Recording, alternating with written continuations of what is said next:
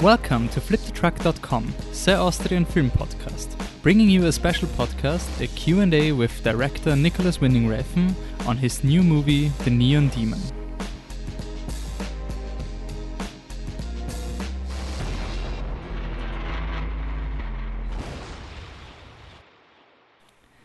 Hello, everybody. A regular podcast listener will now be wondering why I'm talking in English because usually this podcast is in German. It was it's because it's a special podcast. Uh, director Nicolas Winding Refn who we really admire, he made movies like Drive and um, Valhalla Rising, the Pusher trilogy, and uh, Only God Forgives. Uh, had a premiere for his new movie, The Neon Demon, in Vienna in the Gartenbau Kino, and afterwards there was a Q&A with the director, which Patrick recorded for us. Thank you, Patrick. And for internal consistency, I decided to make this moderation English because I assumed if you are listening to an English interview, why not have an English moderation? If you're not a native German speaker, this might be the only Flip the Truck podcast you will ever be able to listen to. Anyway, I hope you enjoy it. However, it should be noted that this Q&A was held after the movie and there are a lot of spoilers about the Neon Demon. So you might want to postpone listening to this Q&A until after you've seen the movie. So just a fair warning, enjoy the interview. Yeah, well, I, I thought it could be interesting to make a movie about beauty and the insanity of beauty because many different aspects led to the idea for this movie. But um, one of the things that I found interesting, I have, I have daughters and, and a wife. This obsession of beauty that, that we live in and have lived in ever since it was created, it's like the one stock that never falls on the market, kind of exploded with the digital revolution. And uh, with that kind of more extreme obsession, because the possible alterations of a new reality, which is the digital reality, um, is interesting because the longevity of beauty continues to shrink. And then it continues getting younger and younger. And I thought, my God, what's going to happen when these things crisscross each other? And the idea that essentially beauty will start to devour itself because it's not just inner beauty, it's its virginity, its purity is also what's happening on the inside. Because beauty is a subject that everyone has an opinion about. And very quickly, it can get into a pretty argumental opinion because there's so many diverse ideas of what beauty is and what it represents. And then, in the end, part of the movie that I also wanted to celebrate was the idea that narcissism is no longer a taboo that with the new revolution of the digital age, narcissism has almost become an act of celebration. And I think that's a very interesting evolution of the human mind that we're no longer bound by control of our own it, but actually we're beginning to accept it in a different way, especially to my children in that age, like Elle, who's 16 when we shot the movie, kind of thought of narcissism in a completely different way than I was taught when I grew up. So there isn't that much negative about it anymore. Are you also referring to social media, to self-reflections in social media? Well, it's not. I mean, of course, the, the, the digital revolution is kind of like the liquid of narcissists that suddenly you can reflect yourself and you can alternate yourself and you can make that an artificial reality around you. And that to me is very interesting. And I think there's more positivity with it because I love the digital revolution of how people use communication and also the acceptance of the ego in a different way. And are there negative sides to it? Absolutely. But I think, in a general terms, I think the future is very, very bright and positive because it really says a lot about the human instinct that's evolving. So, of course, all these girls, young women in the movie are stunningly beautiful. Elle Fanning looks like a fairy, really, like a very fragile beauty. But at the same time, these girls, step by step, turn into zombies. One of them even says, I am a ghost. So there is something fearful about that beauty in the film.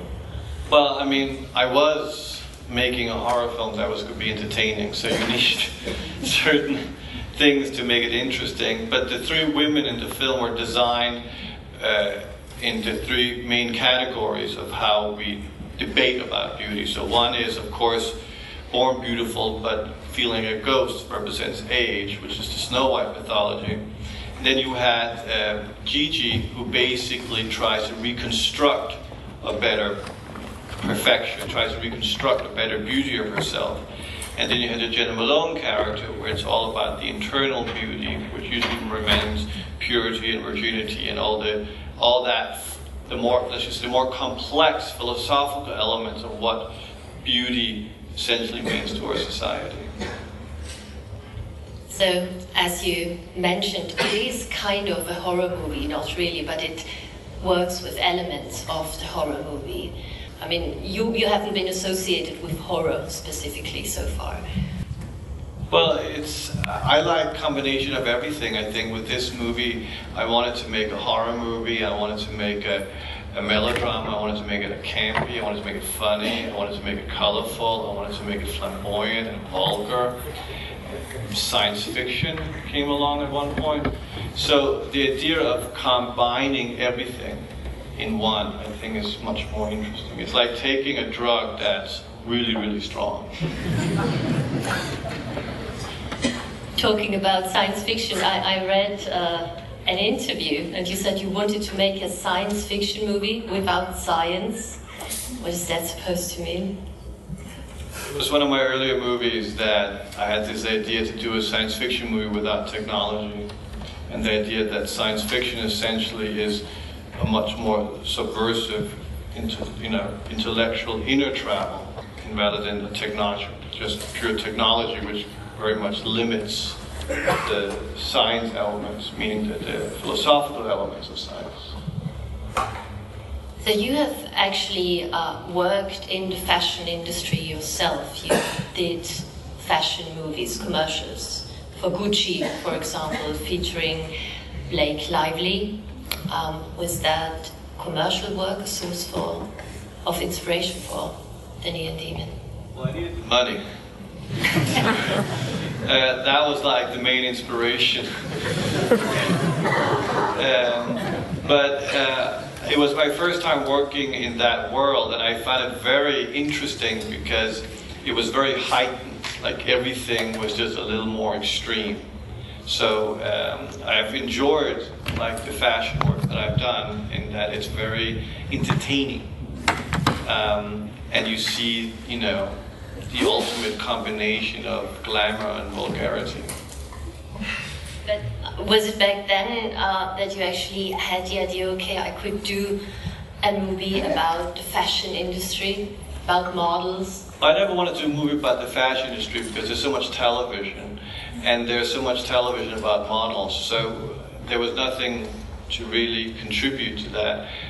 But I wanted to do something about beauty, and I guess one morning, a couple of years ago, about two years ago, I woke up with one of those morning depressions of, well, I'm not beautiful. I'm never gonna. I wasn't born beautiful. It's just a fact. But It's okay, I think. thank you. Uh, but uh, I have a very beautiful wife who was born beautiful, and I thought, my God, I wonder what it would be like being born beautiful. And because a lot of the fairy tales I was reading for my kids was always about a very beautiful girl who verges into something dangerous. So there was this very obsessiveness. And then I think that the idea that there's a 16 year old girl in every man. and uh, this is my version of it. So there was also some fetishization that I could live out as a girl. Okay. uh, talking uh, about the aesthetics of the Neon Demon, it kind of resembles a glossy, high fashion aesthetics. It's very stylish. Could you tell us how you? Uh, could you tell us how you created uh, that look together with your Well, I used a, a, a woman called uh, Natasha Braier to shoot it, who was absolutely fantastic. Uh, but I don't storyboard. So, and I shoot in chronologically order. So, usually the day starts with I come to work an hour before everyone else, and I try to kind of figure out what, what I would like to see.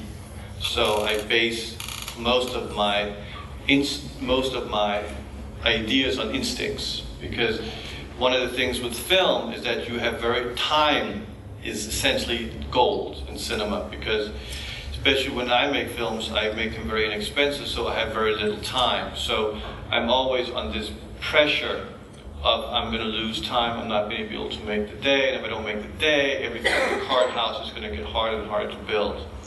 So I force myself in a situation where I have to purely go as much as I can on my instincts of what I would like to see, like a pinup magazine. So you don't have that much money for post production too? Is that what you want to say? Like to create these digital um, aesthetics, maybe?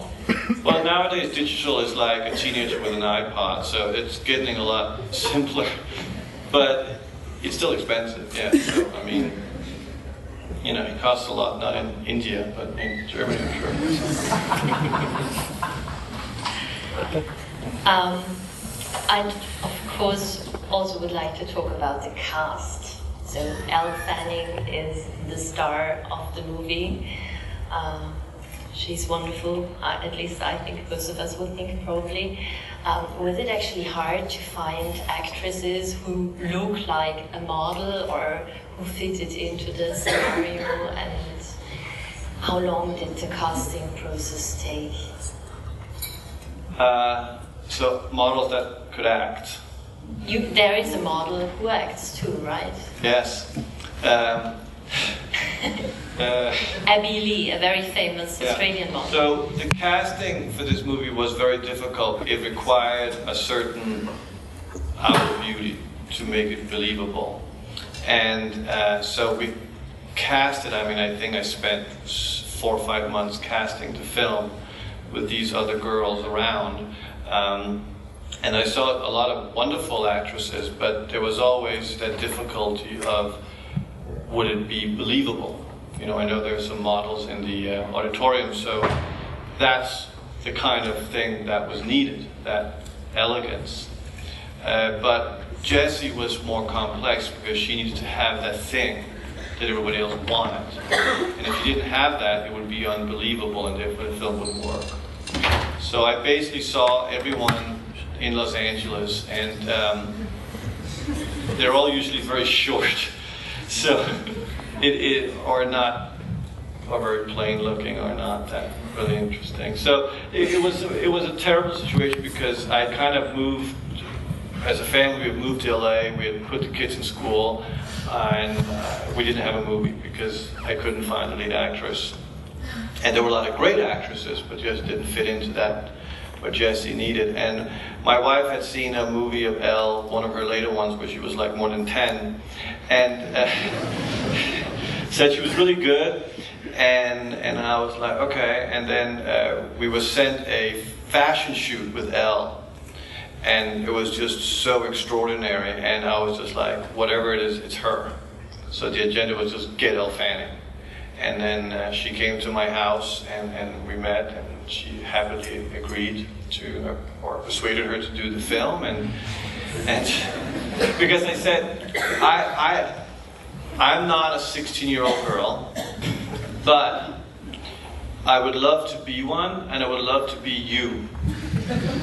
So why don't we make this movie together where I channel myself through you, but you have to tell me what it's like being a 16 year old girl. You have to, you and I have to create a partnership. You know, so if there are things you disagree with or things that are wrong or things like that, you tell me and then we'll change it. So we incorporate a lot of her own 16 year oldness into the film. But uh, your vision of being a 16 year old girl is quite spooky, no? well, remember, it was an entertaining horror film for teenagers. okay.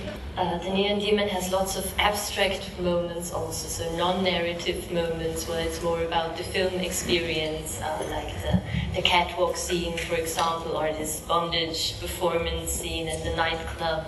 Was it your intention to head into another direction artistically with uh, the Neon Demon also? Well, I think that the future of technology has allowed cinema or television, whatever, this digital link which cinema and television has become, to be much more progressive.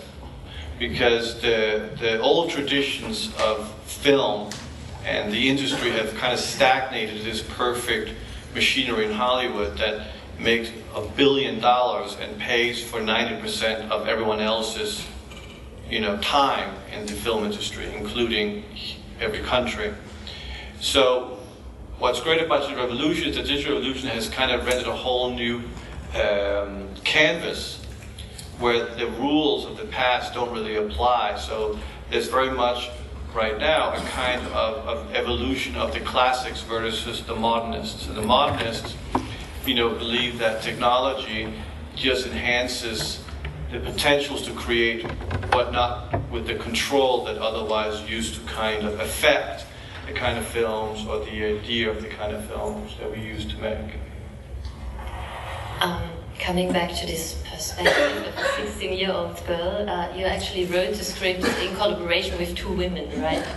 Was it crucial for the project to have this? Um, it's Polly Stenham and Mary Laws was um, it crucial, this collaboration with women, also to tell the story of four young women?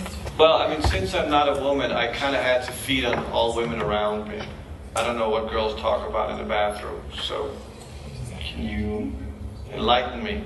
And um, so, uh, so it was more like I'd, I'd written the, this, story and like the synopsis, the, treatment and then I went to first a playwright in, in London called Polly Stenham and worked with her on the on the, the characters of, of, the women. And then I, uh, as you say, I fed off her, and then I moved to the U.S. and hired an, an American playwright and, and worked with her, and mostly around the first half of the movie in terms of like the female women dynamics. Just took whatever that I found interesting. And creativity is very much about feeding on other people. Literally. I, I also heard that your cutter, Matthew Newman is his name, uh, moved in when you finished the movie in your guest house. So well, I, I have a few two key collaborators that are, are with me from the beginning to the end. One is the editor Matt Newman, and the other one is the musician Cliff Martinez, who does the music for the films. And they're the two key people that I introduce whatever I want to do first to, and then we talk about what kind of film it could be, and then they both very much uh, continue the journey all the way until the final moment. And I like to work at home a lot, so Matt usually moves in with the family and kind of cuts the film in the pool house or the attic or somewhere where he's tucked away. And that sounds quite intense. It's not so much intense, it's just that I, I like to include my family in everything that I do, and the more that I can do that, just like Cliff Martinez knows my wife very well, and he's done music for her movies, so there's a kind of intimacy that is just very pleasant to be around. Um, Nothing without a woman. I agree. Uh, so this is actually, your, of course, your second film shot in LA. Uh, Drive, we all uh, love uh, the film Drive, was shot in LA. But this time uh, you draw a quite different picture. In Drive, you kind of captured the flow of the city, the streets of the LA. This time, um, it's a very different. City we see. Yes. Durban. Was it like, did you want to, to shoot another movie in LA? Was it something you wanted to do? Or? I love Los Angeles. I don't know if you've ever been to LA. LA is a fantastic city. And, uh, but the reason why we shot the movie in LA, because it was the only place my wife wanted to live.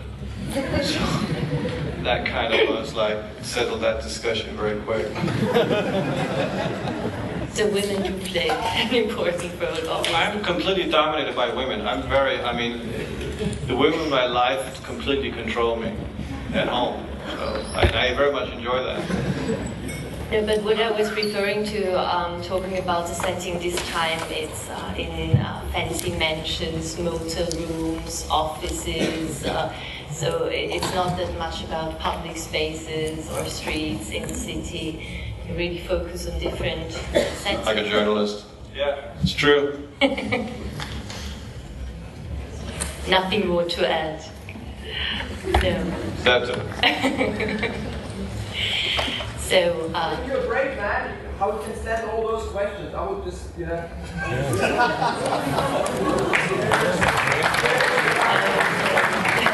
I actually tell you a funny quick story at Cannes uh, when they pound you with these things. Uh, I wear sunglasses and sometimes I would close my eyes and just talk. I've seen an interview with you wearing sunglasses in Cannes. so, um, Did the women have some point of views for this film? Someone who's a teenager or something? um, so uh, actually with uh, the Neon Demon, it was third time you won the compet- competition in Cannes.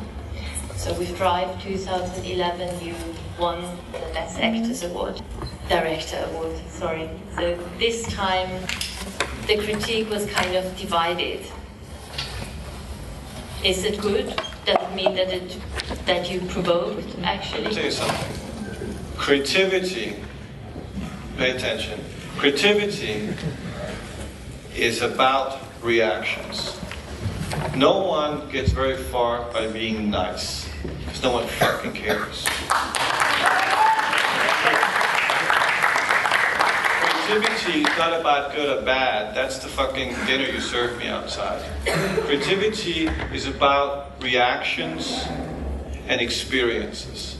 Good and bad, it's irrelevant.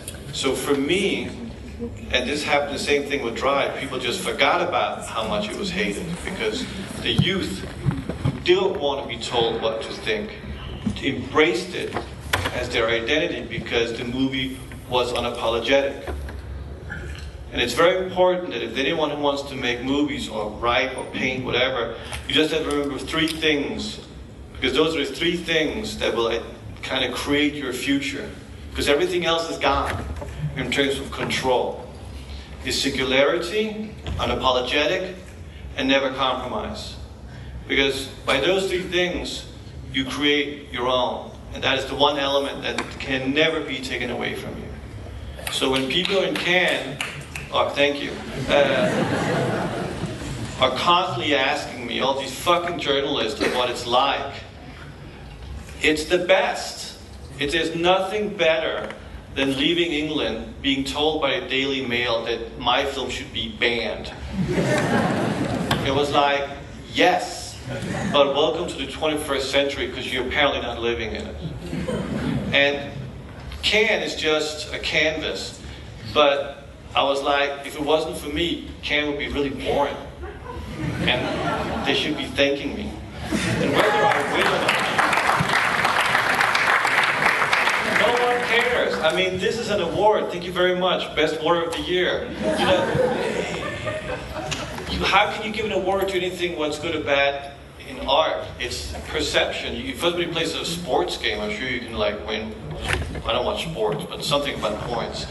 But the point is that it's it, it's not about winning.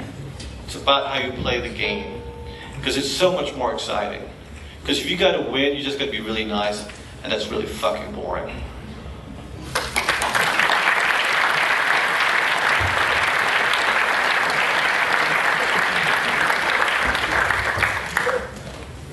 Um, you told us before uh, that um, talking about divided reactions to the movie, you actually have problems with censorship in the States. Well, one thing when you do these kind of films and you sign big contracts, the U.S., which is very puritanical, uh, you have to deliver what they call an R rating to get large distribution, also because you can't advertise when you're what they call NC-17. And uh, when the necrophilia scene came, uh, the censorship board had a heart attack and wanted the movie that scene to be cut out. Um, and, which was impossible because that would hurt the movie. So I had to go back and do a few uh, trims, which didn't really change the scene. And then they came back and said, yes, but what they really felt uncomfortable was the wet sounds. I was like, oh my god. So I took those wet sounds uh, down 10% and then and told them that those were really not wet sounds, but they were the sound of the plastic of the actress's wardrobe. and they bought it.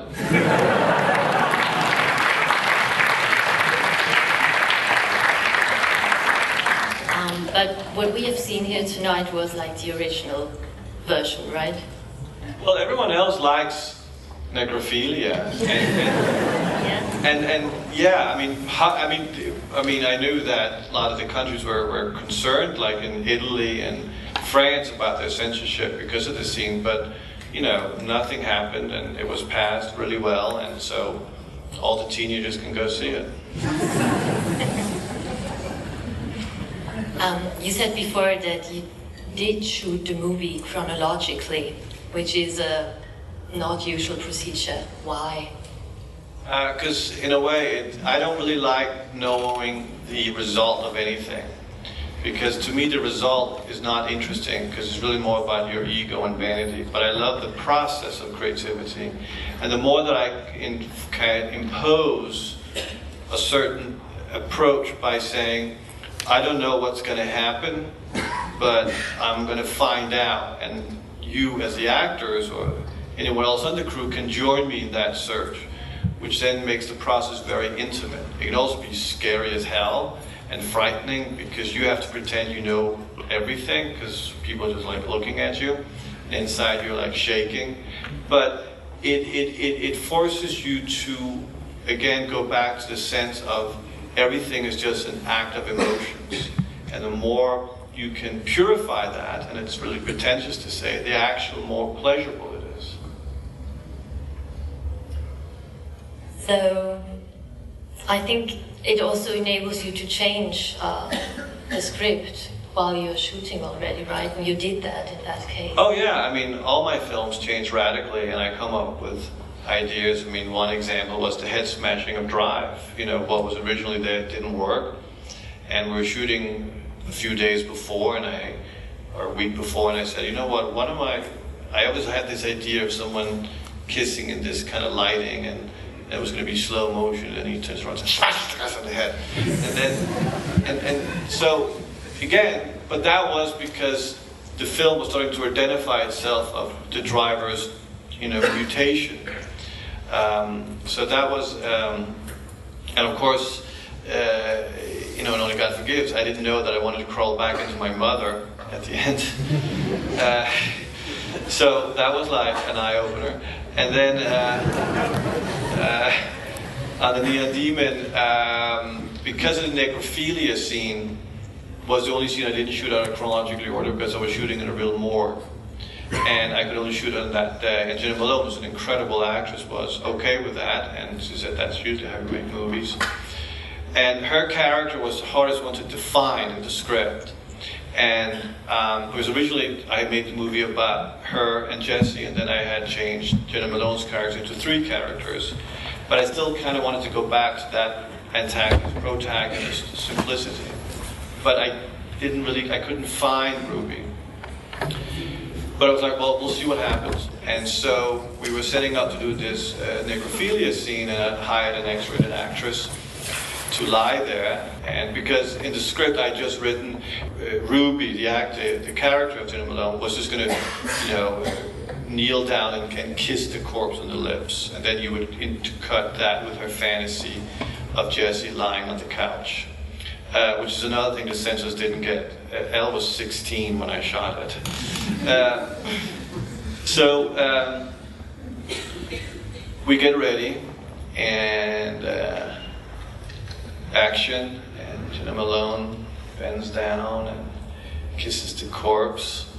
And I'm right behind the camera because I like to operate. And I go, "Can you, um, can you spit in her mouth?" And she did it. and I was like, "Wow." okay. Can you uh, put your hand between her legs? Because I couldn't even say things like vagina. Um, and she did. And then I went, can you, okay, can I, can I get more saliva on her nipples? Can you spit on her nipples and make sure there's saliva coming out of your mouth as you move up to her face? So that went on for about a couple of hours. and um, what was great was that, oh my God, we found the character. So now the second half of the movie needs to change. And then I had two weeks to change 50% of the film because of, of Jena Malone's brave, you know, totally immersing herself in that character. I mean, she really created that character at that moment. And now I knew essentially what the film was going to be about. But in which respect did you change it? The second half. Um, the second half was just more conventional in that it kind of had a more linear storyline. What happened to the three girls, and it kind of went on for really long. And also, I had realized that Elle Fanning was just so absolutely amazing that once she was going to leave the movie, the movie was not going to be as interesting because everything was about Elle Fanning. And then with Jena Malone's ability to perform, that that became the focus of the film. And so I took the two other characters, Sarah and Gigi, and kind of at the end and made this ending, which I think in a way worked much better because that's what the film essentially is about. But you don't show that until the end. I think, and we could all see sound is very important for your movies. The music is always very important. But you tell us something about the soundtrack of the Neon Demon? Well, I love music, and I use music when I work. Um, I, I, I, don't do drugs, so I don't, you know, I, I, I wish I was one of those people that did a lot of drugs because I hear all these great stories about how they just get really creative and they come up with these crazy ideas, and, and I'm not, I'm too scared. So I use music because music enhances your emotions. And then I, on set, I use, I play music and I try to define the movie as a piece of music. Like on The Demon, it was like George Moroder. So George Moroder would play constantly while I was writing it and while we were shooting it. And um, it helped to kind of get in this zone of it.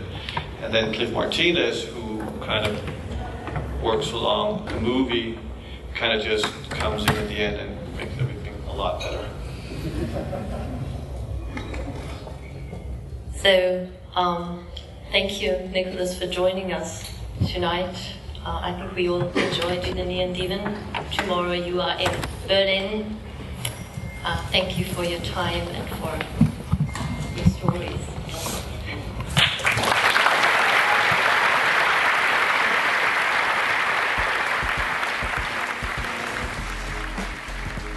Well, I hope you enjoyed the Q&A.